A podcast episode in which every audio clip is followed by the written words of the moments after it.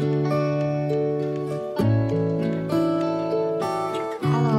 大家最近过得好吗？我是 David。这一集节目想跟大家来聊聊《神隐少女》这部作品带给我的一些启发。那这一次我还有邀请了一个嘉宾跟我们一起来谈，就是我们频道的小编。嗨，小编。Hello，大家好，我是肥小编。耶、耶、我这部作品呢，因为我真的很喜欢啦，就是小时候，嗯国小一二年级的时候看过一遍。可是因为小时候嘛，其实你也没有什么印象了。对啊但我，觉得在看过一遍之后，我觉得这部作品真的是你在不同状态、不同阶段看，其实都会带给我们当下的自己很多嗯不同的一些想法吧。你觉得呢？对啊，因为像之前看，其实对国小一二年级，超级久远。对超级久远，我们都老了，然后现在再重新看一遍。你在看《神隐少女》这一部作品的时候，有没有有没有什么是你最印象深刻的？嗯，我觉得它里面有一句台词让我印象很深刻。嗯他是说，用善意的心情去理解别人的话，会让世界更单纯美好。世界如此之大，我却能幸运的遇见一些人。嗯我记得在电影里面有一幕，就是千寻跟那个大根神，就那个萝卜，他们一起搭电梯。嗯然后电梯在停每一层楼的时候，那个大根神都会先出去帮他稍微探一下路，因为怕他被其他的嗯那个妖怪发现。嗯，对，就觉得他得到了很多善意的帮助吧。所以我觉得世界就是怎么讲，有好有坏吧。可是如果你可以去记住那些美好，嗯，因为毕竟他们可以选择不那么对待你。没错，可是如果我们有幸的可以去得到一些善意的帮助的话，我觉得那些真的都很珍贵，很需要去珍惜。嗯因为像对我来说的话，我觉得印象最深刻的台词会是那一句，就是曾经发生的事不可能忘记，只是想不起来而已。嗯因为那一段是其实是汤哎钱婆婆告诉她的，我我觉得其实是在回应千寻前面她因为要不停的劳动，所以她在贪污的时候其实是记不起自己是谁的。最主要是他们在签契约的时候，其实也被汤婆婆把名字夺走了嘛。我记得汤婆婆就看到他在签那个契约的时候，就跟他说嗯，：“千寻真是奢侈的一个名字啊。奢侈，对，所以他就把他名字拿走，然后就说：“哦，你以后就叫小千。””对啊，那我觉得对我来说啦，就是因为有时候没有办法想起来，可能是你成长了，或者是你真的迷失了。因为其实我们一直都在改变嘛，嗯就像千寻到那个世界，其实也非他所愿，他就是必须要去融入那个环境里，但记不起自己不是他的错。嗯因为我其实是想到我朋友的例子，就是我记得他有一次发了社群的动态，他就有说，因为他是一个很喜欢文学的人，可是他在选大学的大学科系的时候，碍于一些现实的因素，所以他并没有继续走文学这条路。但他还是很喜欢文学，可是他却那个时候说，他发现自己哦，他发现自己其实曾经很喜欢历史，可是现在的自己就是比较倾向于去看一些呃快文学，很快就可以知道结局，很快就可以知道脉络的一些文字。然后他还蛮惊讶自己会有这样子的改变，然后他也很害怕说，会不会那个时候的自己原本其实是为了想要可以更好、更单纯的去喜欢原本自己喜欢的这些东西，可是会不会后面的他反而嗯、呃忘记了那个初衷？所以那个时候我其实还蛮冲击的吧。然后那时候就告诉他说，就是我觉得很高兴看到他有这样子，就是保持自省、觉醒的这个过程。因为如果他没有保持自省的话，他可能根本想不起来原本的自己到底是什么样子的。所以我觉得可能也很像这一部在讲的，就是不要忘记原本的自己，不要忘记初衷。对，那时候我就告诉他说，我希望比起要一直记得那个时候的自己，那不如就是保持一个对于自己状态的一个心思吧。因为只要他可以一直觉察说自己是在什么样的状态里面。那就可以不停的去确定说，嗯，我现在是不是在走对的方向，走在正确的这一条路上面？对。那对你来说，除了刚刚那个片段以外，有没有你自己很喜欢的台词？因为我很喜欢刚刚那一句台词。我觉得应该是千寻说的一句话吧。嗯。他说：“我不知道将去何方，但我已在路上。”哦，那先问你，好，就是你听到这句台词，你有没有什么特别的感触啊？感触吗？其实也不算感触啦，就是讲到这句台词，就会很直接的联想到他那一段他在搭电车的那个路上。嗯，就那一段我很喜欢。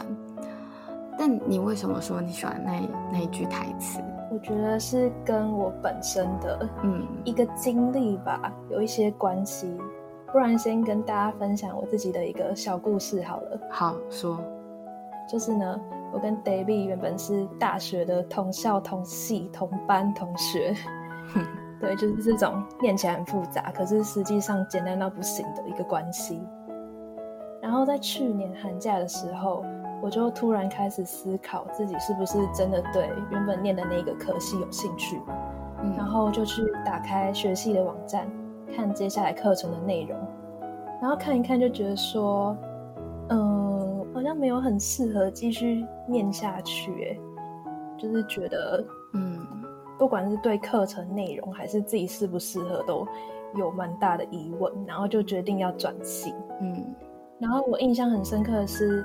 在我告诉我爸妈我要转系这件事情的时候，他们就超级惊讶，然后就问我说：“这真的没有兴趣了吗？真的不会后悔吗？”嗯，然后我真的喜欢想要转过去的这个科系吗？对。可是其实，在那个当下，我也没有办法给出一个非常肯定的答案啊。你可能只是就是觉得现在这条路不是你要继续走的。对啊，但是。新的方向，如果我不去尝试的话，那我也不会知道我到底适不适合，或是喜不喜欢啊，对吧？嗯，所以这个感觉真的蛮像千寻在搭电车的时候的那个，因为他其实也不确定说他到底会面对什么，然后又要遭遇到什么困难，可是他就是很清楚的知道说，嗯，他要去找钱婆婆，他要去救。救他要去救白龙，嗯，对，就还是非常坚定的搭上那一班列车，对，所以就是想告诉大家说，如果有想要尝试的事情，或是想要前进的方向，就勇敢的踏出那一步，送自己上路吧。嗯，虽然听起来不太吉利啦，就是你可能当下并不太确定说自己要遇到什么，然后其实。其实心里还是很忐忑跟害怕吧，可是因为你很确定说，嗯，你就是得往这边走，所以就还是勇敢的踏出踏出展开旅程的步伐吧。嗯，所以那一段对你来说，其实也是 连接了自己的经历。嗯，我自己是很喜欢后面，嗯，白龙在跟千寻告别的那个片段。就像那个那个台词讲的，白龙就告诉千寻说：“我只能送你到这里了，嗯，剩下的路你要自己走，不要回头。”哎，我问你，你那时候在看这段的时候，因为小时候我是很好奇，说为什么他跟他说不能回头？你那时候的解读是什么？其实我也不知道哎，可是为什么不能回头啊？是像那个什么神话说的，一回头就会变成石头之类的吗？之类的吧，就是他的妻子就会回到那个冥府，然后永世不得超生，是这样吗？没有啦，没有啦。那个我自己的解读是，我觉得白龙告诉千寻说，不要回头，是因为成长就是没有回头路的，因为过去就是变成过去了，你再去，你再回头，再去追忆，其实没有用，因为你走过那个阶段之后，你就是会再去碰到下一个当下你需要去解决跟面对的课题。嗯，所以，因为千寻确实没有回头，所以我们也无从得知说他回头了会怎么样。但可能这是因为我们其实都有点去预设说，哦，他可以选择回头，可是会不会是根本没有这个前提，就是他根本不能回头啊，对吧？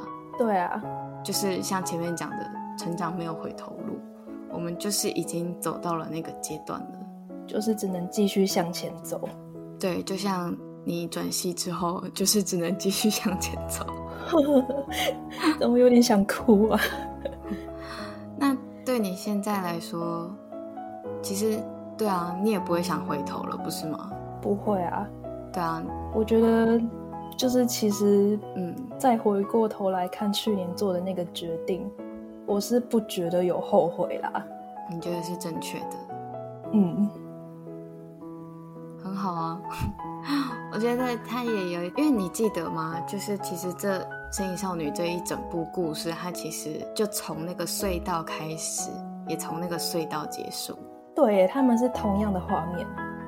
对，他那一段台词是说，已经走到尽头的东西，重生也不过是再一次的消亡，就像所有的开始，其实都只是一个写好了的结局。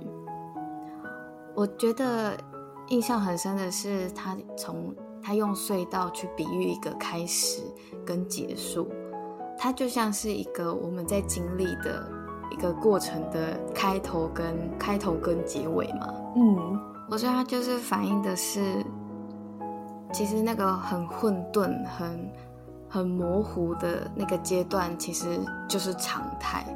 我们可能每一个人都曾经是。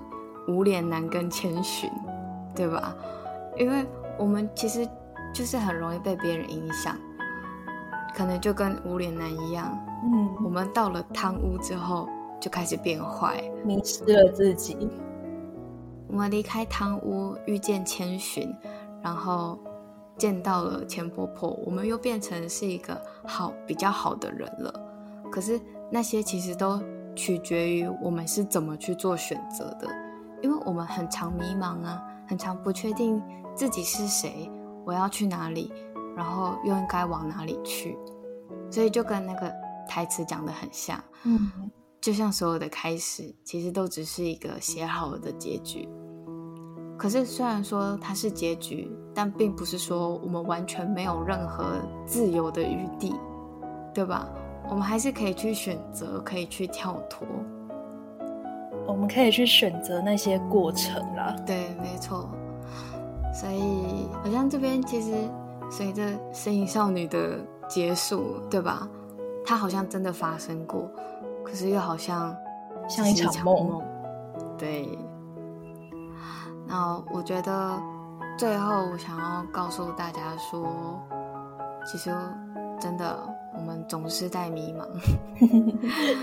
总是在怀疑自己到底是不是走在正确的路上，然后现在的我是不是过去想要成为的自己？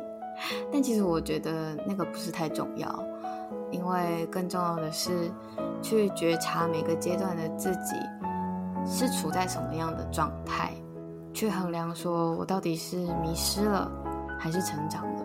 嗯，所以比起保持初衷。我觉得更重要的是保持自信。那你呢？有没有最后想要跟大家分享的？我也觉得保持自信是蛮重要的一件事情啦。保持自信不是自信哦哦哦，那自信也很重要，自信也很重要。对对，相信自己啦，相信自己。嗯，没错，就是要相信自己。对对，所以这句话也送给你，就希望大家都保持自信。然后也要相信自己，在每个阶段所做的决定都是正确的。然后选择了就一路走到底，不要后悔，不要回头，对，不要回头，成长没有回头路，就是这样一直走吧。你总是会去经历那些你需要经历的一切的。那节目就到这边告一段落，我们两个也啰嗦了好多，话很多。好了，那节目就到这边结束。我是 David，我是肥小编，那我们就下次再见，拜拜。